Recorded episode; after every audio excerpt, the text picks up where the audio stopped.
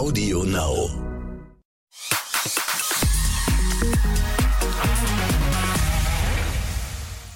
Hallo, herzlich willkommen zu Exklusiv der Podcast mit mir, Bella Lesnick. Hi. Und einer Geschichte, die einfach nur wahnsinnig klingt. Eine Frau, die sich als reiche deutsche Erbin ausgibt, führt die komplette New Yorker High Society hinters Licht und hat sich Hunderttausende Dollar ergaunert. Es geht um Anna Sorokin und ihre Geschichte. Und unsere New Yorker Kollegin Daniela Hoffmann gehört zu den wenigen Journalistinnen, die sie schon mehrfach getroffen hat. Ich bin so gespannt. Hallo Daniela. Hallo Bella. Hi Daniela, die Geschichte von äh, Anna Sorokin, die ist ja gerade noch mal ganz aktuell, besonders in den Fokus gerückt, weil diese Netflix-Serie ähm, rausgekommen ist, ne? die fiktional gedreht ist und ihre Geschichte aber erzählt. Da heißt es ja auch immer so schön in der Serie, die Geschichte, ähm, äh, alles an dieser Geschichte ist wahr, bis auf die Teile, die äh, komplett erfunden sind. Also es ist eine fiktionale Geschichte ähm, äh, auf Netflix, die, ähm, die man streamen kann, aber im Kerne erzählt sie eine, eine wahre Begebenheit sozusagen. Und für alle, die jetzt diese Serie noch nicht gesuchtet haben, ähm, erzähl uns doch noch mal, ja, wie soll ich sagen? Also eine Kurzfassung wäre schön. Ich weiß, Netflix macht daraus irgendwie neun, glaube ich, Teile, a eine Stunde. Aber wenn du es ein bisschen kürzer hinkriegst, Daniela, den Kurzabriss, das wäre super. Wer ist Anna Sorokin oder sollen wir doch besser Anna Delvey also, sagen? ja, Anna Delvey ist nur ein Kunstname. Anna Sorokin ist ihr eigentlicher Name. Sie ist äh, Deutschrussin, ist mit 16 Jahren äh, nach Deutschland gekommen. Ihr Vater ist Lkw-Fahrer, hat ein äh, Transportunternehmen und äh, war wohl beruflich mehrere Jahre in Deutschland äh, und immer wieder unterwegs. Und irgendwann sind sie dann halt auch nach Deutschland umgesiedelt. Sie selbst war vor New York noch in Paris und ist dann später nach New York gekommen. Und äh, hier in New York hat sie, hat sie den Weg in die High Society gefunden und hat vorgegeben, jemand zu sein, der sie nicht ist. In dem Falle halt eine Millionenerbin. Sie hat vorgegeben, dass ihr Vater äh, ja ein Ölbaron sei und äh, auch in Immobilien, äh, mhm. also viele Immobiliengeschäfte machen würde. Und sie hat tatsächlich auch vorsprechen können bei Banken. Also dadurch, sie hat daran wirklich gearbeitet. Also mehrere Monate oder auch ein Jahr, so dass sie überhaupt ihre Kontakte in der High Society aufgebaut hat. Die Leute sind davon ausgegangen, dass sie reich ist. Sie hat sich unnahbar gegeben. Sie hat in diesen reichen Hotels gewohnt, in diesen teuren Hotels gewohnt, hat äh, Trinkgelder gegeben von 100 Dollar und äh, kam natürlich auch immer irgendwie mit Tüten an, äh, mit Designertüten, war viel äh, halt in teuren Geschäften einkaufen. Und irgendwie sind die Leute davon ausgegangen, die hat Geld. Und dann ist es so durchgesuckert, sie, äh, durchgesickert. Sie hat mir gesagt, ähm, sie habe den Leuten direkt nie gesagt, dass sie eine Millionenerbin sei. Aber äh, offensichtlich ist man ja davon ausgegangen, denn äh, sie durfte dann bei einem, äh, also sie, sie hat dann Termine bei der Bank bekommen. Äh, die wurden, die Türen wurden ihr geöffnet dass ähm, ein Bekannter von ihr eine E-Mail geschrieben hat und dann durfte sie bei der Citibank äh, vorsprechen, bei einem Finanzbeamten oder Angestellten, der äh, eigentlich nur Klienten hat, die mindestens 10 Millionen äh, Dollar auf dem Konto besitzen. Und sonst kommt man da gar nicht rein. Und ja, bei dem hat sie vorgesprochen und der hat ihr tatsächlich auch einen äh, Vorschuss von 100.000 Dollar gegeben. Und äh, das Geld hat sie dann allerdings auch relativ schnell ähm, ja, verprasst. Das ist ja so verrückt, ne? Also ich finde diese Psychologie dahinter so irre spannend, ne? Ähm, die, die Serie basiert ja auch auf wahren Begebenheiten. Wir haben da ja auch immer, wenn Schlagzeilen gab, in, in exklusiv in unserem Fernsehmagazin auch Matzen dazu ähm, gemacht. Ähm, Anna Sorokin ist ja mit diesen ganzen Moves, ne? Also ich meine, ähm, ist dir echt weit gekommen. Also das, was du ja gerade auch erzählt hast, da, da kommt man nicht einfach so rein. Und da reicht es auch nicht, wenn man einmal kurz eine Geschichte erzählt, sondern da muss so viel mehr an Backstory und allem Möglichen ja auch stimmen. Du hast ja auch gesagt, die hat da echt ein Jahr lang dran auch gearbeitet. Und das finde ich so verrückt, ne? Ähm, wie, wie hat sie es denn, also was würdest du sagen, wie hat sie es so weit geschafft, dass das klappt, ohne aufzufliegen? Ja, also sie sagt mir hier in der High Society, da redet man nicht über Geld und man redet auch nicht, ähm, ja, was man hat und wer man ist. Aber es wird halt angenommen. Ne? Und äh, sie sagt, sie habe das also irgendwie äh, ja nie klarstellen müssen, dass sie ja keine Millionenerbin sei. Sie sagt, sie habe das nicht forciert, hätte das nicht unbedingt äh, jedem erzählt oder sie hätte es sogar niemandem persönlich erzählt. Sie hätte das nur den Banken vorgegeben. Aber man habe es halt angenommen. Ich habe sie vor kurzem gefragt, naja, sie haben es ja auch nicht dementiert. Und dann sagte sie, ja, stimmt, ich habe es nicht dementiert. Und äh, ja, sie fand das, glaube ich, ganz gut. Und ähm, dadurch, dass sie halt da so diesen Ruf hatte, äh, wurde sie dann natürlich auch äh, zu Partys eingeladen, hat ja selber auch Partys geschmissen, hat dann ja auch nach außen vorgegeben. Also ich meine, sie hat einmal eine PR-Agentur engagiert, um für ihre Geburtstagsfeier zu organisieren und äh, hat ja dann auch äh, viele Leute aus der High Society in dieses äh, Howard Elf Hotel eingeladen, um dann halt diese Geburtstagsfeier zu schmeißen. Und äh, ja, es war also irgendwo in, für die Leute, sich mit Anna Sorokin sehen zu lassen, weil sie war das neue It-Girl in der Szene. Aber Daniela, da muss ich noch einmal, ich muss da einmal, weil mich das so sehr interessiert, ne?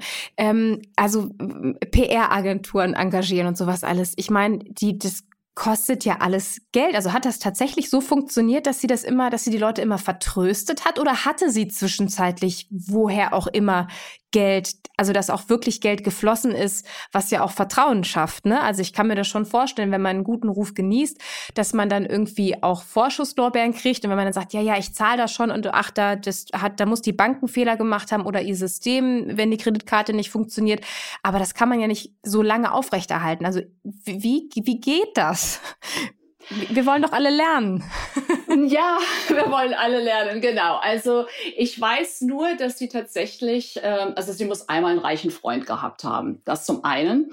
Dann hat sie ja natürlich den Banken wirklich äh, nicht nur vorgegeben, dass sie Erbin sei, sie hat Bank Dokumente gefälscht. Also ich saß ja im Gericht und habe mir das angeschaut und dachte mir, Wahnsinn, wie macht man das nur? Also ich wüsste gar nicht, wo ich anfangen sollte, um ein Bankdokument zu fälschen.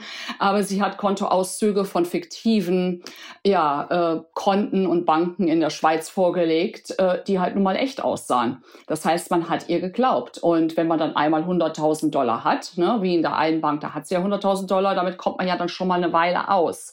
Und äh, sie hat aber dann auch oft, also sie hat Trinkgelder gegeben, sie hat die Leute dann auch irgendwie so in ihren Bann gezogen, hat dann dann auch mal das ein oder andere Essen gezahlt, hat eine Kreditkarte gehabt was mich ehrlich gesagt verwundert, weil normalerweise dauert es ein paar Jahre, dass man kreditwürdig hier in Amerika sein kann. Das heißt, man bekommt nicht sofort eine Kreditkarte, aber sie hatte Zugang zu einer Kreditkarte und hat die natürlich auch viel benutzt. Und dann hat sie vielleicht am Anfang mal die Leute eingeladen und am Schluss, wenn man dann mit Anna weggehen wollte, dann ist sie eigentlich davon ausgegangen, dass man sie einlädt und hat das auch erwartet. Hat dann halt vielleicht gesagt, ich habe jetzt mein Portemonnaie vergessen, also die alte Masche, ne? Mhm. Und okay. ja, und und äh, ich meine, sie ist ja mit Leuten ausgegangen, äh, außer der Rachel natürlich, die Journalistin war und äh, nicht so viel Geld hatte. Aber ansonsten äh, ist sie auch viel mit Leuten ausgegangen, die halt nur mal Geld hatten. Und denen war das dann egal, ob sie jetzt die anderen eingeladen haben oder nicht. Aber man konnte, man wurde mit ihr mhm. gesehen. Sie war ja, wie gesagt, das äh, sogenannte reiche It-Girl, die neue in der mhm. Szene. Und deswegen, das war sozusagen der Benefit für die Leute, für die Reichen, die sich mit ihr umgeben haben, ne? dass sie sich dann, dass sie ihre Anwesenheit genossen haben, sozusagen. Aber auch das finde ich so krass, weil, weil wenn man, also sie kommt ja aus relativ einfachen Verhältnissen, hast du ja geschildert. Und man, mhm. man hat ja in, in der High Society eine gewisse Attitüde. Also, ne, man, also, wie, wie, hat sie sich das denn drauf geschafft? Ich meine, das ist doch total irre, dass man, wenn man nicht in diesen Kreisen groß wird, man hat eine, die muss sich ja auch mit, mit Klamotten ausgekannt haben, mit, Essen, mit Wein, also um einfach dass da keiner skeptisch wird, dass sie eben nicht die reiche Erbin ist, ne? Mhm. Ja, und das, äh, sie kennt sich ja auch aus. Also ich persönlich habe mittlerweile mitbekommen, dass sie ein unheimliches äh, Wissen hat, was Kunst angeht, was Fashion angeht. Ich habe damals schon, als ich äh, bei der Verhandlung gesessen habe, gedacht, wow, deren Englisch ist so gut. Also ähm, das hat mich wirklich nicht nur verwundert, sondern ich habe es auch bewundert, weil sie hat ja so ein perfektes Englisch gesprochen und auch geschrieben, dass die Bankangestellten auf sie reingefallen sind. Und ähm, so eine Korrespondenz erstmal so hinzukriegen, ähm, das dazu gehört schon was. Aber ähm, sie hat sich nach außen halt auch wirklich wie jemand gegeben, der halt in diesen, äh, in diesen Kreisen aufgewachsen ist. Vielleicht hat sie das, sich das äh, ganze Wissen angeeignet, als sie in Paris war und da bei diesem äh, Modejournal gearbeitet hat. Auf jeden Fall hat sie ein unheimliches äh, Wissen, was Kunst angeht und auch was Mode angeht. Und äh, das ist ja so ein bisschen das, was hier die Leute so interessiert, die in der mhm. High Society. Und wenn sie da auf deren Ebene kommunizieren konnte, dann hat da keiner mehr nachgefragt. Mhm. Und dann hat sie sich ja zusätzlich auch noch so ein bisschen unnahbar gegeben, hat sehr teure Klamotten getragen. Das heißt, äh, man ist dann halt wirklich davon ausgegangen, ja, das könnte sein, die ist eine Erbin. Mhm. Das ist ja echt, das, das ist, glaube ich, auch das, was so ein bisschen die Faszination an, die, an ihrer Person auch ausmacht, ne? Dass man irgendwie denkt, Wahnsinn. Das ist natürlich, sie hat Verbrechen begangen, das da braucht man jetzt gar nicht irgendwie irgendwas zu beschönigen oder so. Aber das hat sie auf eine Art und Weise gemacht, wo man einfach denkt, naja, die ist jetzt nicht nur irgendwo hingegangen und hat was entwendet, sondern da, da, also man ist, glaube ich, so fasziniert, dass, dass sie das alles so hingekriegt hat, dass sie sich das alles angeeignet hat, ohne dass sie aus diesen Kreisen kommt, wo man eh damit der Zugang von frühester Kindheit an hat oder so. Ne? Mhm. Das ist, glaube ich, so ein bisschen das Faszinierende, wie diese Fähigkeit, sich da auch so chameleonartig einzufinden einfach und auch mit was für einer, für einer Selbstverständlichkeit, ne? Wo man weiß, man hat eigentlich gar kein eigenes Geld, so ein Auftreten einfach aufrechtzuerhalten. Das finde ich so, also unfassbar einfach. Ich werde nie vergessen, was Anna mir mal in einem Interview gesagt hat. Da hat sie gesagt, weißt du was? In der Welt gibt es genug Geld. Man muss nur einen Weg finden, es zu bekommen. Verrückt. Ja, das ist aber, das trifft so ein bisschen, ne? Also auch so dieses, das ist ja auch, ja, das spricht auch Bände so ein bisschen über den, über ihren Charakter und die Einstellung und was das so für ein, ja, was da so für ein Mensch hinterstecken könnte. Ne? Und das, das Ding ist ja, sie ist ja so weit gekommen und aufgeflogen, weil sie ist ja am Ende auch verurteilt worden, aufgeflogen ist das alles nur durch einen kleinen dummen Fehler, sagen wir mal. Was, was ist ihr passiert, dass es dann aufgeflogen ist, das Ganze? Naja, also sie ist, ähm, sie hat sich mit dieser Rachel angefreundet, einer Fotojournalistin von der Vanity Fair und äh, sie sind zusammen nach Marrakesch geflogen. Und natürlich hat Anna auch von vornherein zwar gesagt, sie würde dafür bezahlen, aber dann letztendlich, als es darum ging, halt die Flüge zu bezahlen und äh, dann vor Ort die, Hotelberech äh, die Hotelrechnung, dann ähm, hatte Anna halt tausend Ausreden. Ne? Also auf jeden Fall war es dann so, dass äh, in Marrakesch im Hotel äh, dann auf einmal da die Sicherheitsleute äh, vor der Tür standen. Ich glaube, die Nacht, die hat da durchaus irgendwie 20.000 Dollar oder sowas gekostet. Also insgesamt muss der ganze Aufenthalt dort 60.000 oder 67.000 Dollar gekostet haben für die fünf Tage, die sie dort waren. Und äh, natürlich wollte das Hotel dort sein Geld und äh, den ist dann aber nach kurzer Zeit aufgefallen, dass die Kreditkarte, die Anna hinterlegt hatte, nicht gedeckt war. Ja, und dann letztendlich musste dann Rachel dafür aufkommen. Die hat dann ihre Geschäftskarte äh, belastet, weil auf ihrer privaten Kreditkarte war natürlich äh, nicht genug mhm. Geld drauf. Und äh, aber das war dann halt die Alternative dazu, äh, halt dort im Gefängnis zu landen, weil Rachel natürlich sagt, das Letzte, was ich wollte, war in Marokko im Gefängnis zu sein und dann nicht wissen, zu wissen, ob ich dann nochmal überhaupt nach Amerika komme. Mhm. Und dann hat sie also tatsächlich auch ihren Job aufs Spiel gesetzt, weil sie, das natürlich, darf man natürlich seine Geschäftskarte, Kreditkarte nicht dafür benutzen, äh, Privatsachen zu bezahlen. Und das hat sie aber dann trotzdem trotzdem gemacht und hinterher hat dann auch, glaube ich, Amex äh, die Kosten übernommen. Also da hat dann anscheinend irgendeine Versicherung getragen. Aber äh, bis es dazu kam, äh, sind die beiden natürlich dann irgendwann wieder in New York gewesen und äh, Rachel bestand halt darauf, dass äh, Anna ihrem Versprechen nachkommt und ihr Geld zahlt. Und Anna hat ihr auch 5000 Dollar gegeben. Äh, die hat sie allerdings von ihrer Kreditkarte äh, auch wieder abgehoben. Und dann gibt es so eine Möglichkeit, eine Cash-Funktion anscheinend oder PayPal-Funktion. Und die hat sie auch genutzt. Und äh, daraufhin hat zwar Rachel 5000 Dollar bekommen, was natürlich nur ein Bruchteil von den 60.000, 67.000 mhm. Dollar war, die äh, Anna ihr geschuldet hat. Aber ähm, wenigstens hat sie die 5000 Dollar bekommen. Aber daraufhin ähm, gab es dann bei American Express ein Problem, weil Anna das hätte nicht machen dürfen. Die hätte diese PayPal-Funktion mit American Express irgendwie nicht benutzen dürfen. Und äh, daraufhin wurde dann ihre Kreditkarte sozusagen geflaggt, also angemerkt und sie konnte die nicht mehr benutzen. Damit konnte sie dann ihre Hotelrechnung nicht mehr benutzen, äh, nicht mehr begleichen. Und äh, dann äh, gab es da natürlich vom Hotel her Ärger. Die haben ja dann auch die Polizei eingeschaltet. Und Rachel war so sauer auf Anna, dass die dann tatsächlich auch mit der Polizei und der Staatsanwaltschaft zusammengearbeitet hat. Und äh, Anna war dann in Los Angeles äh, im der Villa eines Freundes und äh, Rachel wusste davon irgendwie und äh, ist dann auch nach Los Angeles geflogen und hat äh, dann sich mit der Anna verabredet, also fiktive Verabredung eigentlich äh, oder fingierte Verabredung. Hey, lass uns mal äh, Mittagessen gehen, dann können wir die können wir die Sache ja noch mal besprechen.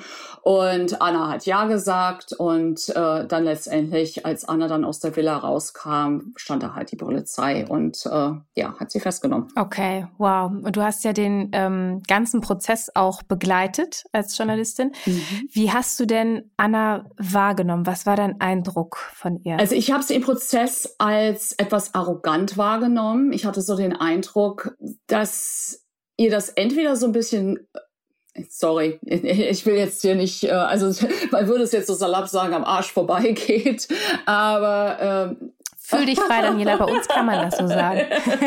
und dass sie das so ein bisschen als Spiel sieht. Und äh, mhm dann, äh, sie wirkte halt etwas unnahbar arrogant. Dann hat sie natürlich im Prozess auch, äh, ja, wirklich die Richterin verärgert, weil sie zweimal zu spät kam. Und zwar uns hat alle zwei Stunden lang warten lassen. Oh, wow. Und ja, ja, und dann hieß es auch, es hieß dann sozusagen, die Gerüchte waren, äh, Anna hat nicht, hat ihre Designerklamotten nicht rechtzeitig bekommen. Deswegen hat sie sich jetzt geweigert, ins Gericht, in den Gerichtssaal zu kommen.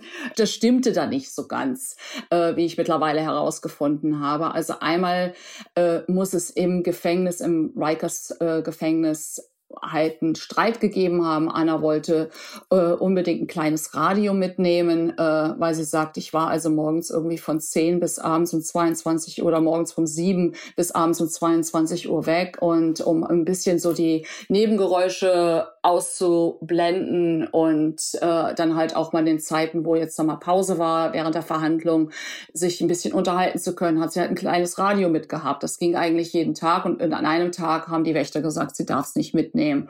Und äh, dann hat es einen großen Streit wohl gegeben und äh, Anna hatte das Radio wohl in ihrem BH versteckt und äh, dann haben die Wächter zugelassen, dass eine andere Insassin halt Anna äh, attackierte und und dann mehr oder weniger dieses Radio dann aus ihrem BH fischte. Das darüber war natürlich dann Anna auch äh, sehr traurig und sehr aufgebracht und ähm, ja, dann kam es halt wie gesagt zu dieser einen großen Verspätung.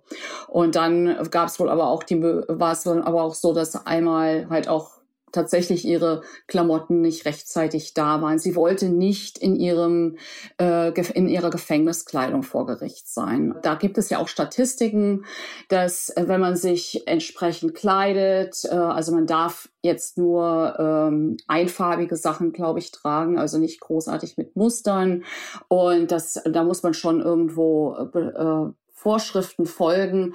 Aber es, äh, da gibt es tatsächlich so eine Art Wissenschaft, dass je nachdem, wie man sich äh, kleidet, dass dann auch die Geschworenen eine positivere Haltung zu dir aufbauen. Und Anna wollte jetzt nicht als sozusagen schon von vornherein Schuldige da sitzen in ihrer Gefängniskleidung.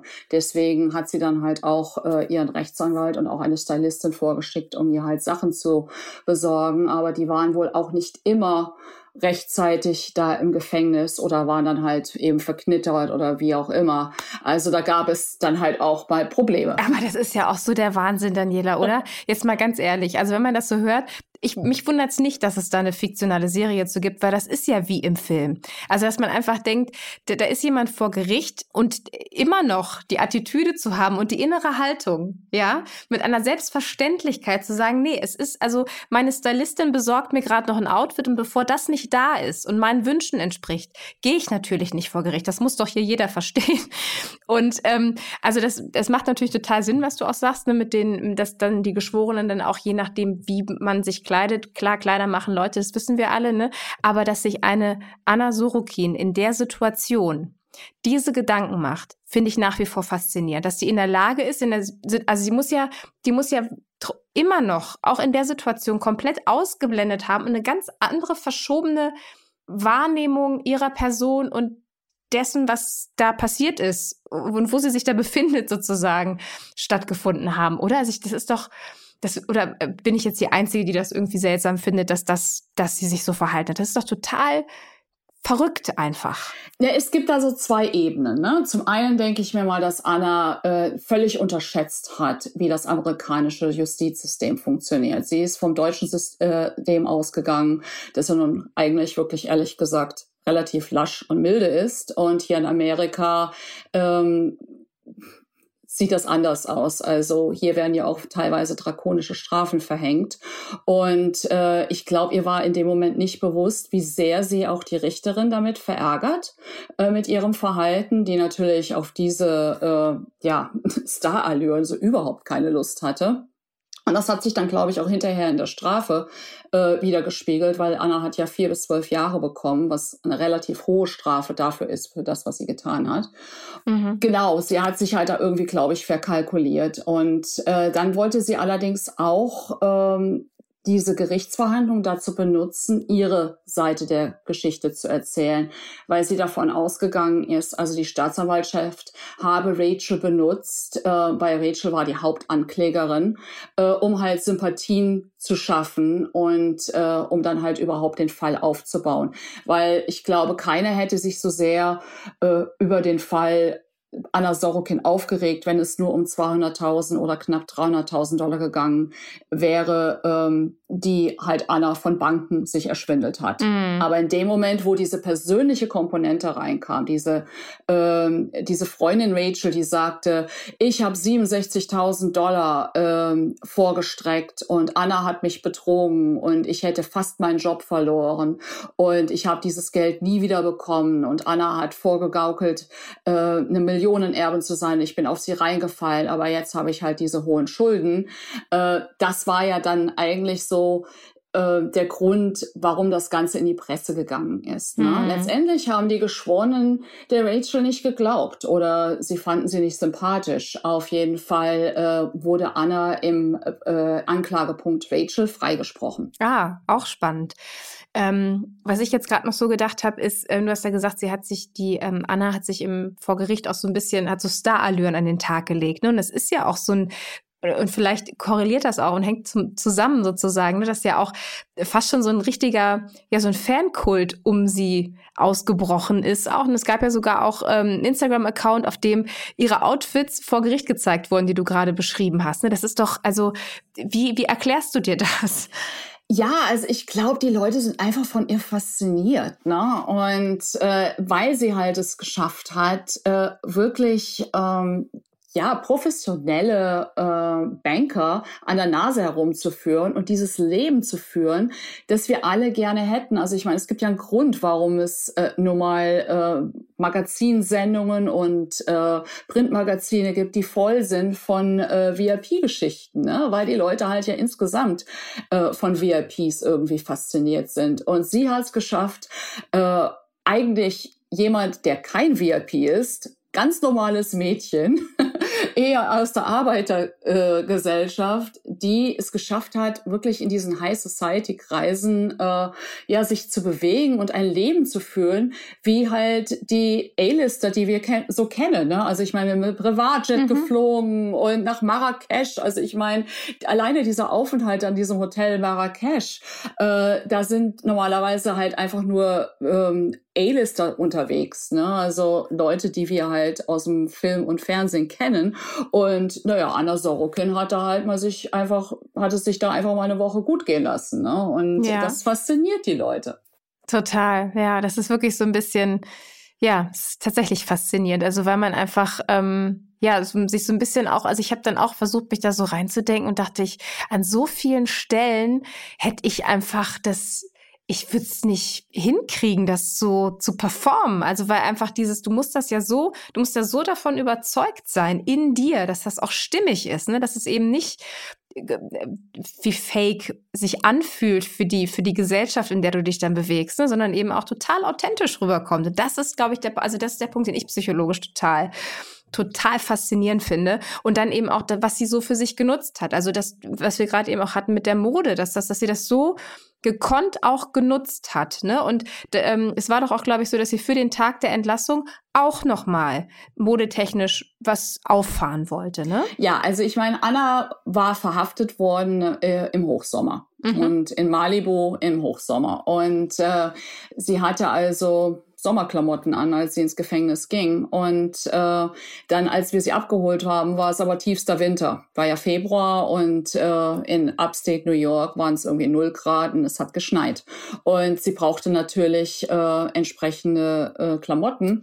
Und ihre Rechtsanwältin hat ihr dann auch Sachen mitgebracht, aber das war dann halt nicht einfach nur irgendwie so ein Mantel, äh, mal so irgendwie für 100, 200 Dollar, sondern es war dann halt eben die 900 Dollar Canadian Goose äh, Winterjacke. Winterjacke oder der 800 äh, Dollar Balenciaga Sweater. Ne? Also das Sweatshirt, was sie sich dann vom Balenciaga äh, mhm. hat mitbringen äh, lassen. Also sie hat da schon dann natürlich auch so den Stil, sie will Designer tragen. Ne? Und aber aber wie, wie hat sie sich das denn geleistet? Das verstehe ich immer noch nicht, weil sie ist ja sie ist ja verurteilt worden, weil sie Leute übers Ohr gehauen hat und Geld ausgegeben hat, was nicht ihres war sozusagen. Ne?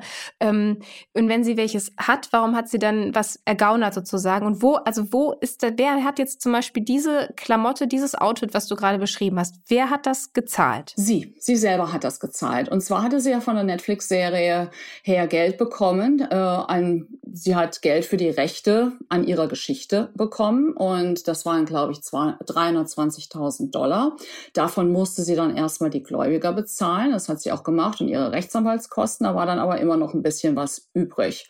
Und äh, das Geld hat sie dann dafür verwendet, dann, um sich dann halt zum Beispiel die Klamotten zu kaufen, die sie brauchte nach ihrer Entlassung alles wieder ins Image reinvestiert. Nach wie vor hochgradig faszinierend, diese Frau. Mhm. Ähm, bei allem, bei aller kriminellen Energie, die da auch mit drin gesteckt hat, natürlich. Ne? Du hast es gerade schon erwähnt, dass, ähm, äh, dass, dass ihr sie mehr oder weniger abgeholt habt, ne? nach, der, nach der Entlassung mhm. und zum Interview getroffen ähm, habt. Äh, äh, abgesehen vom vom Outfit.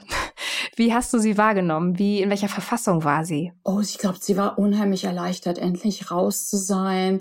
Sie hat, äh, sie machte einen äh, sehr netten Eindruck. Ich hatte sie aber allerdings auch vorher ja schon am Telefon mehrfach gehabt und äh, mich mit ihr unterhalten. Und sie war immer sehr höflich, sehr freundlich, bis heute noch, muss ich ganz ehrlich sagen. Das deswegen kann ich mir auch vorstellen, dass die Leute halt äh, ja sich sich mit ihr sehen lassen wollten. Sie war sehr charmant. Ne? Auf der einen Seite vielleicht unnahbar, aber dann auf der anderen Seite unheimlich charmant, sehr sehr freundlich und hat sich, glaube ich, genau so verhalten, wie man es erwartet in der High Society. Und äh, mhm. auch mir gegenüber ist sie bislang immer nur freundlich gewesen, sehr höflich.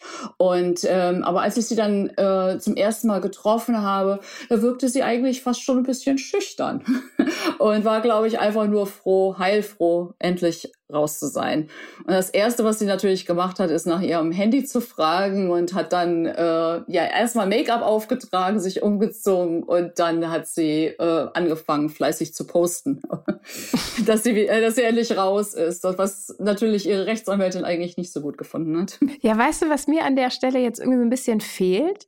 Ähm, also vielleicht war das auch so, deswegen das wäre jetzt meine Frage an dich. Hast du irgendwie an irgendeiner Stelle Demut oder Reue gespürt bei ihr? Ja, habe ich.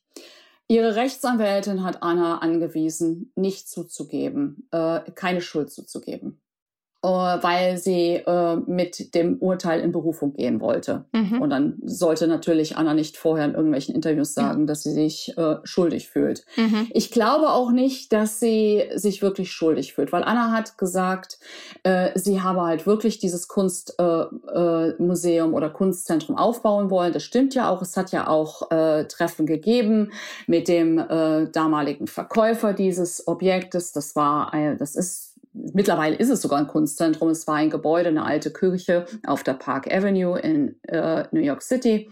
Und äh, sie hatte sich auch mit einem berühmten Architekten getroffen. Also es gab ja Gespräche. Sie hat eine Broschüre ähm, ja produzieren lassen, so eine, so eine, so eine Hochglanzbroschüre, ähm, in dem sie dann halt irgendwie ihr, ihr ja ihre Idee präsentiert hat.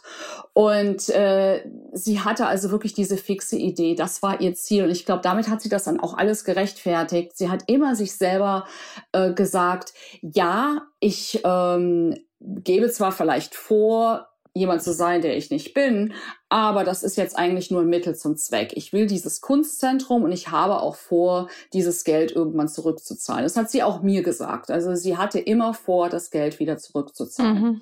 Und ähm, damit hat sie das, glaube ich, alles vor sich selber gerechtfertigt. Und deswegen empfindet sie da auch nicht so die Reue. Mhm. Sie hat allerdings äh, in der Hinsicht Reue empfunden. Ich habe in zwei Sachen. Also zum einen kann ich mich daran erinnern, dass ich sie halt gefragt habe, haben Sie denn im Gefängnis etwas dazugelernt? Haben Sie das Gefühl, dass Sie reifer geworden sind? Und dann sagt sie ja.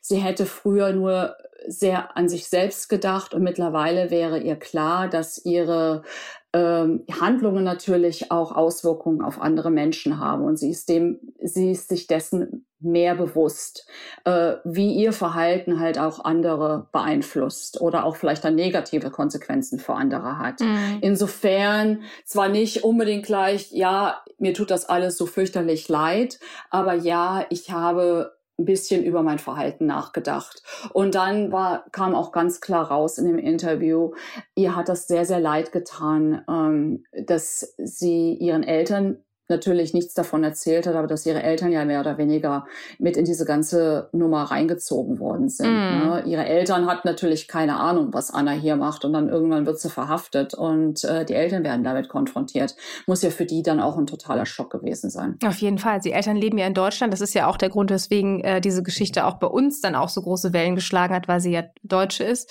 Ähm, wie hast du dich eigentlich mit ihr immer unterhalten? Das heißt, sie spricht sehr gutes Englisch, was dich ähm, ähm, verwundert hat hat und beeindruckt hat. Aber habt ihr auf Deutsch gesprochen? Also kann sie Deutsch müsste sie ja dann eigentlich, ne, wenn sie hier aufgewachsen ist. Sie kann Deutsch und äh, wir haben aber am Anfang, ähm, bevor sie das erste Mal aus dem Gefängnis rausgekommen ist, haben wir eigentlich immer nur Englisch telefoniert, weil das ja übers Gefängnis ging und wir dann halt auch den Eindruck hatten, irgendwer hört ja immer mit, ne? Und äh, mhm. äh, die Gefängnisleitung äh, natürlich nicht unbedingt Deutsch kann. Und dann haben wir uns halt immer auf Englisch unterhalten und äh, wie gesagt, Annas Englisch ist wirklich perfekt. Und ähm, dann später habe ich ihr halt gesagt, im Interview hätte ich halt ganz gerne, dass sie dann Deutsch spricht. Das haben wir auch versucht. Das hat hier und da mal geklappt, aber im langen Sit-Down-Interview hat es dann halt leider nicht mehr geklappt. Entweder war sie dann einfach zu müde und so einfach durch. Ähm, auf jeden Fall äh, war es dann schwierig. Also es war mir dann nach kurzer Zeit klar, auf Englisch geht das besser. Und deswegen habe ich dann das erste Interview mit ihr, das lange, ähm, dann auch auf Englisch geführt, mhm. weil es einfach, da konnte sie sich dann einfach besser mitteilen. Mittlerweile allerdings, ich habe jetzt letzte Woche sie nochmal interviewt äh, via Videocall aus dem Gefängnis und hatte ihr vorher schon so meine Fragen geschickt und habe sie dann darum gebeten, dass wir das in Deutsch machen. Das hat auch ganz gut geklappt. Okay. Also scheint ja auch ein Sprachtalent zu haben, dann auch, ne, zu, zu alledem, was sie sonst noch so für Talente irgendwie hat. Das ist echt, ähm, ja, der Wahnsinn. Ähm, ich habe nochmal ähm, gerade Rachel im Kopf, ne, die mit ihr ja auch ähm, diesen Luxusurlaub in Marokko dann äh, verbracht hat und auch bezahlt hat. Mhm. Ähm, und du hast ja äh, beschrieben, dass sie auf dich jetzt nicht so sympathisch gewirkt hat, beziehungsweise dass die, dass die Geschworenen sie nicht so sympathisch gefunden haben und ähm, Anna auch in dem Punkt freigesprochen wurde. Weißt du denn, was die beiden, die ja sehr eng waren, was die für ein Verhältnis heute haben und ob Rachel jemals das Geld wieder gesehen hat eigentlich? Also die haben überhaupt kein Verhältnis mehr. Ich habe das Gefühl, dass Anna ziemlich sauer ist auf Rachel und will mit ihr überhaupt nichts mehr zu tun haben. Rachel hat ja dann auch einen eigenen Bookdeal gehabt, ein Buch, äh, das sie geschrieben hat, hat dafür natürlich auch Geld kassiert und äh, hat äh, Anna sozusagen als mehr oder weniger beste Freundin dargestellt. Ne? Meine Freundin Anna, das war glaube ich sogar auch der Titel des Buches. Und Anna sagt, naja, letztendlich waren wir aber gar nicht richtig befreundet. Wir waren irgendwie Bekannte halt. Ne? Und äh, ich, Anna sagt, naja, ich hatte halt ein Problem im Visum. Ich musste halt ausreisen und hatte dann halt die Idee für diesen Urlaub. Ne? Und ähm, deswegen sind wir nach Marrakesch. Aber ich kannte Rachel gar nicht so mhm. gut. Ob das jetzt stimmt, lassen wir mal her äh, dahingestellt sein, weil ganz ehrlich, ich begebe mich auch nicht auf eine einwöchige Reise mit jemandem nach Marrakesch, äh, den ich mhm. nicht gut kenne oder nicht mag. Ne? Also ich glaube schon, dass die gut befreundet waren, aber äh, Anna wirft halt Rachel vor, in ihrem Fall instrumentalisiert worden zu sein, also von der Staatsanwaltschaft instrumentalisiert worden zu sein, dass sie auch gelogen habe, dass sie Tatsachen halt verdreht habe und dass die Geschichte so wie Rachel sie dargestellt hat, einfach nicht so richtig stimmt. Mhm. Und äh, anscheinend haben die ähm, geschworen, das ja anscheinend auch so gesehen. Ich persönlich fand jetzt Rachel nicht unsympathisch. Ich habe mir nur gedacht, oh Gott, ja, ich glaube, ich hätte vielleicht dann auch meine, ähm, ja, ich hätte halt auch versucht, von irgendwoher Geld zu bekommen, äh, alles Mögliche versucht, nur nicht, damit ich dann halt in Marokko äh, im Gefängnis lande. Mm. Ne? Das ist, kann ich, das konnte ich dann also doch durchaus nachvollziehen, dass das eine sehr angsteinflößende Situation gewesen ist. Auf jeden Fall. Und äh, insofern konnte ich mir das durchaus vorstellen. Und ich hatte auch Mitleid mit Rachel, aber die geschworen sahen das anders. Mm. Ähm, ich äh, lass uns noch mal ganz kurz auf die Netflix-Serie, die ja sehr, sehr, sehr erfolgreich läuft, gerade zurückspringen, ähm, weil da gab es nämlich auch ähm, all, ja die eine oder andere kuriose Schlagzeile, ähm, die für Aufsehen gesorgt hat und auch sehr Anna typisch auch ist, nämlich dass ähm, äh, Anna Sorokin sich Jennifer Lawrence als Besetzung für sich selbst gewünscht hat. Ähm, weißt du irgendwas darüber? Hast du da mit ihr zu sprechen können, ob sie die Serie gesehen hat und ob sie damit zufrieden ist und auch mit der Schauspielerin ist es nicht Jennifer Lawrence geworden, sondern jemand anders. Wie sie, ja, wie zufrieden sie damit jetzt am Ende ist? Weißt du da irgendwas zu? Also die Serie selber hat sie noch nicht gesehen. Sie hat mir gesagt, sie möchte eigentlich damit warten, bis sie dann aus dem Gefängnis wieder raus ist, aus der Abschiebehaft raus ist und sich das dann in Ruhe anschauen kann. Sie hätte die Möglichkeit im Gefängnis äh, in der Abschiebehaft, aber äh, plant es nicht zu tun. Aber ich weiß trotzdem, dass sie ganz schön aufgeregt war, als es den Trailer gab. Also vor ein paar Wochen hat sie mir sofort gesagt, äh, ich habe auch Kontakt zu ein paar anderen Leuten in ihrem Leben, äh, dass ich halt äh, jemanden sofort sage, äh, der wohl ihr Instagram-Account äh, verwaltet, ob sie denn den Trailer posten könne. Mhm. Und da hat Anna mich gebeten, dass ich das dann halt äh, ihrer Bekannten halt mitteile. So, wow, der Trailer ist raus. Guck doch mal, ob die das sofort mal auf dem Instagram-Account posten kann.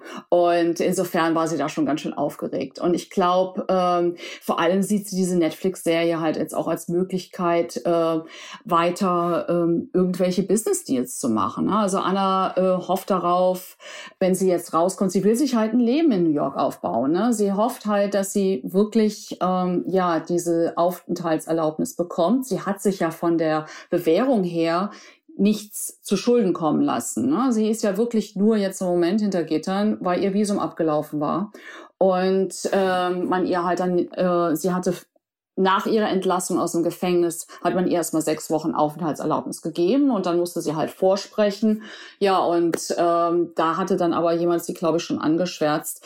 Ähm, Anna hat dieses Instagram-Account, das nennt sich halt dieses Anna Delvi Instagram-Account. Und das kommt so ein bisschen sarkastisch rüber. Also Anna Delvey ist halt diese Kunstfigur. Mm. Ne? Und äh, Anna ist da halt gerne ein bisschen ironisch und auch so ein bisschen sarkastisch. Und dann hat sie halt auch mal so eine etwas äh, abfällige Bemerkung auf Instagram gemacht von New York. I own this fucking city oder mhm. sowas. This lawless fucking city. Also ich, äh, mir gehört diese äh, rechtslose effing statt. Ne? Mhm. Und äh, irgendwer fand das wohl nicht so gut und äh, muss das wohl irgendwie denen gesteckt haben, also der, der Einwanderungsbehörde.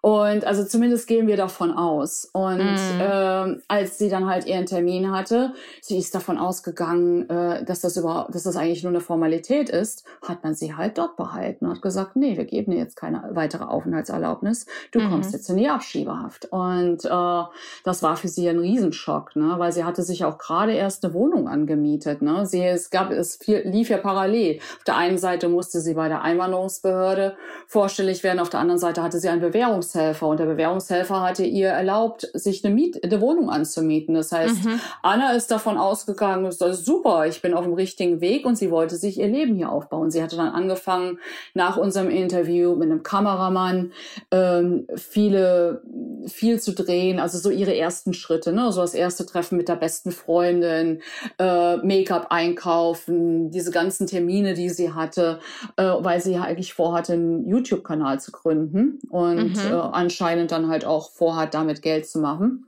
Mhm. Und sie hat auch, äh, sie, sie hofft, dass sie eine Kooperation mit irgendwelchen Modelabels hat. Und da war auch kurz bevor sie äh, ja in der Abschiebehaft, äh, in die Abschiebehaft gekommen ist, äh, gab es da auch, glaube ich, einen fast Deal mit so einem Modelabel, was jetzt nicht so bekannt war, aber es gab da schon Sachen. Also es gibt auch durchaus Leute, sie hat halt irgendwie diesen Kultstatus ja. und obwohl sie ja nun eine, äh, eine verurteilte Verbrecherin ist, muss man ja jetzt einfach mal so sagen. Absolut. Äh, finden die Leute sie aber dann trotzdem anscheinend so gut oder aber auch die Firmen, dass es trotzdem einen Anreiz hat, äh, mit ihr ja oder sie als Gesicht zu vermarkten. Also ja, ich persönlich verstehe ne? das auch nicht so ganz, aber ich bin natürlich jetzt auch kein äh, Marketing-Experte. Ja, ich finde das auch moralisch, finde ich es ehrlich gesagt schwierig, aus Marketinggründen, wenn man jetzt einfach nur irgendwelche Zahlen sich anguckt, Reichweiten und so. Ne? Ich meine, man kann schon drauf kommen, dass ihr Name einen gewissen Marktwert hat, wenn äh, ein bekannter Streamingdienst jetzt gerade sehr erfolgreich eine fiktionale Serie rausbringt. Ne? Also das, den Gedanken verstehe ich schon, aber moralisch finde ich das schwierig. Ich habe äh, jetzt gerade, wo du das mit der Abschiebehaft gesagt hast, und du hast auch gesagt, sie plant eigentlich in New York zu bleiben, sitzt jetzt aber nun gerade in Abschiebehaft. Heißt das denn, dass sie, also wie wahrscheinlich hältst du das, dass sie tatsächlich abgeschoben wird? Und das würde ja bedeuten, dass sie dann, äh, keine Ahnung, nach NRW zurück müsste, nach Eschweiler und dann wieder bei ihren Eltern einzieht oder sich hier ein Leben aufbauen müsste. Glaubst du, dass das wirklich ihr drohen könnte, in Anführungsstrichen? Äh, ja, ich glaube, da gibt es eine sehr hohe Wahrscheinlichkeit, dass sie sogar abgeschoben, äh, abgeschoben werden wird. Jetzt im November letzten Jahres hieß es eigentlich, ähm, dass sie in Amerika bleiben könnte. Da hatte ein Richter dann gesagt, es muss auf jeden Fall in den nächsten zwei Wochen eine Anhörung geben. Und dann geht es eigentlich nur noch um Kaution. Und ich bin mir noch nicht so sicher, was dann wirklich schiefgelaufen ist, weil ich bin davon ausgegangen und ich weiß auch, dass die Rechtsanwaltin davon ausgegangen gegangen ist, dass Anna auf freien Fuß kommt. Und dann gab es diese Anhörung und ähm, dann hat auch in der Einwanderungsbehörde, also da gibt es so ein spezielles Gericht dafür, gibt es dann halt auch Staatsanwälte und die haben dann halt der Anna vorgeworfen, äh, dass sie aufgrund ihrer Social Media Posts und aber auch ihren Interviews äh, bewiesen hätte, dass sie sich halt nicht geändert habe. Was ja eigentlich nichts mit der Sache zu tun hat, weil äh, ihre mhm. Strafe ist ja eine ganz andere, ist ja, ist ja, läuft ja auf einer ganz anderen Schiene. Und äh, aber dass man ihr aus der Grunde halt dann irgendwie keine Aufenthaltsgenehmigung geben wolle und dem, der Richter hat dem zugestimmt. Und äh, jetzt geht es dann halt in die nächste Instanz und ein neuer Richter und irgendwann werden sie eine Entscheidung treffen müssen, äh, weil man kann sie ja natürlich nicht für immer und ewig in der Abschiebehaft äh, behalten. Aber ich glaube, da ist eine hohe Wahrscheinlichkeit, dass sie abgeschoben wird. Anna hofft natürlich darauf, dass das nicht passiert. Und vielleicht hilft ja auch die Netflix-Serie und dieser neue Ruhm mehr oder weniger dazu, dass ähm, sich das Gericht das dann doch nochmal anders überlegt. Aber äh, falls sie dann doch nach Deutschland abgeschoben wird, dann wird sie wahrscheinlich ihre Eltern besuchen gehen und danach hat sie vor, nach London zu gehen. Okay, das heißt, also sie hat auch da, auch das, mein Gott, auch dafür hat sie schon einen Plan. Ja, das ist ja auch der Wahnsinn, einfach wie vorausschauend also das muss man ja auch, ne? Also das, was sie alles gemacht hat, ist ja auch, das kannst du ja nur machen, wenn du einfach two steps ahead, wenn du irgendwie schon zwei Schritte weiter denkst als alle anderen gefühlt, ne? Um irgendwie immer einen, einen Schritt voraus zu sein. Das ist echt der Wahnsinn. Das heißt aber, wenn sie abgeschoben werden würde, dann wäre damit ihr Traum USA für immer ausgelebt. Also es gibt dann keine Chance mehr, dass sie jemals doch, doch noch irgendwie nach New York, irgendwie aus, äh, New York, USA allgemein auswandern darf? Also, so viel ich weiß, ist die Bestimmung, wenn man einmal hier ausgewiesen wird, darf man zehn Jahre lang nicht einreisen. Nach den zehn Jahren gibt es dann wieder eine Möglichkeit. Okay. Aber bis dahin ist natürlich dann Anna auch ähm, viel älter, nämlich dann 41 und ja, müsste sich dann wieder alles von neuem mhm. aufbauen. Wenn, dann ist es jetzt, äh, je, jetzt hat sie die Chance Wirklich. Also jetzt müsste sie wirklich hier in New York wieder die Chance bekommen, mhm. halt äh, sich ein zweites Leben aufzubauen. Ne? Und das heißt, ähm, weil sie hat ja in New York, wollte sie ja was mit Kunst machen. Ne? Du hast ja auch von ihrem Kunstverständnis erzählt, aber so wie ich dich jetzt richtig verstanden habe, ist der aktuelle Plan aufgrund der Situation, in der sie sich befindet, dass sie eher ähm, ja, Influencer Leben führen möchte und mit, mit Modelabels Deals machen möchte und dass es eher so in die Richtung dann gehen soll, dass das quasi ihr aktueller Zukunftsplan ist, den sie jetzt hat. Ja, das ist zumindest der mittelfristige Plan. Ich weiß auch, dass sie ein Buch schreiben will oder zumindest auch schon damit angefangen hat. Also sie hat vor, ein Buch herauszugeben über ihre Zeit im Gefängnis. Ich weiß, äh, dass sie halt ihre ähm, äh, Haftstrafe oder ihre, äh, wie sagt man hier, ihre Conviction, also die Strafe, die sie bekommen hat damals äh, für den Betrug, äh, dagegen möchte sie eine Berufung einlegen. Und auch dafür wäre es natürlich gut, wenn sie hier in New York ist. Ich glaube, das geht nicht so unbedingt, wenn sie dann in Europa äh, verweilt. Mhm. Und äh, so sind das jetzt erstmal die Überlegungen. Ja, sie hofft also auf Kooperationen mit äh, namhaften Firmen, ob das jetzt Modelabels sind oder vielleicht kann sie ja doch noch mal irgendwann was mit Kunst machen. Wer weiß, ne? Ja, wir, wir bleiben gespannt. Da ist ja, also in Anna hat scheinbar ganz viele Ideen noch und äh, das scheint unerschöpflich zu sein. Ich bin echt gespannt, wie es wie es mit ihr weitergeht, mit Anna Sorokin. Ähm, wirklich extrem spannend, was du alles erzählen konntest, Daniela. Vielen, vielen Dank dafür. Gerne, gerne. Und euch vielen Dank fürs Zuhören. Ähm, äh, ja, und folgt uns gerne, abonniert den Exclu Podcast, dann verpasst ihr auch gar keine Folge. Und ähm, ja, wir hören uns spätestens nächsten Samstag, würde ich sagen. Bis dann. Tschüss. Bis dann. Tschüss.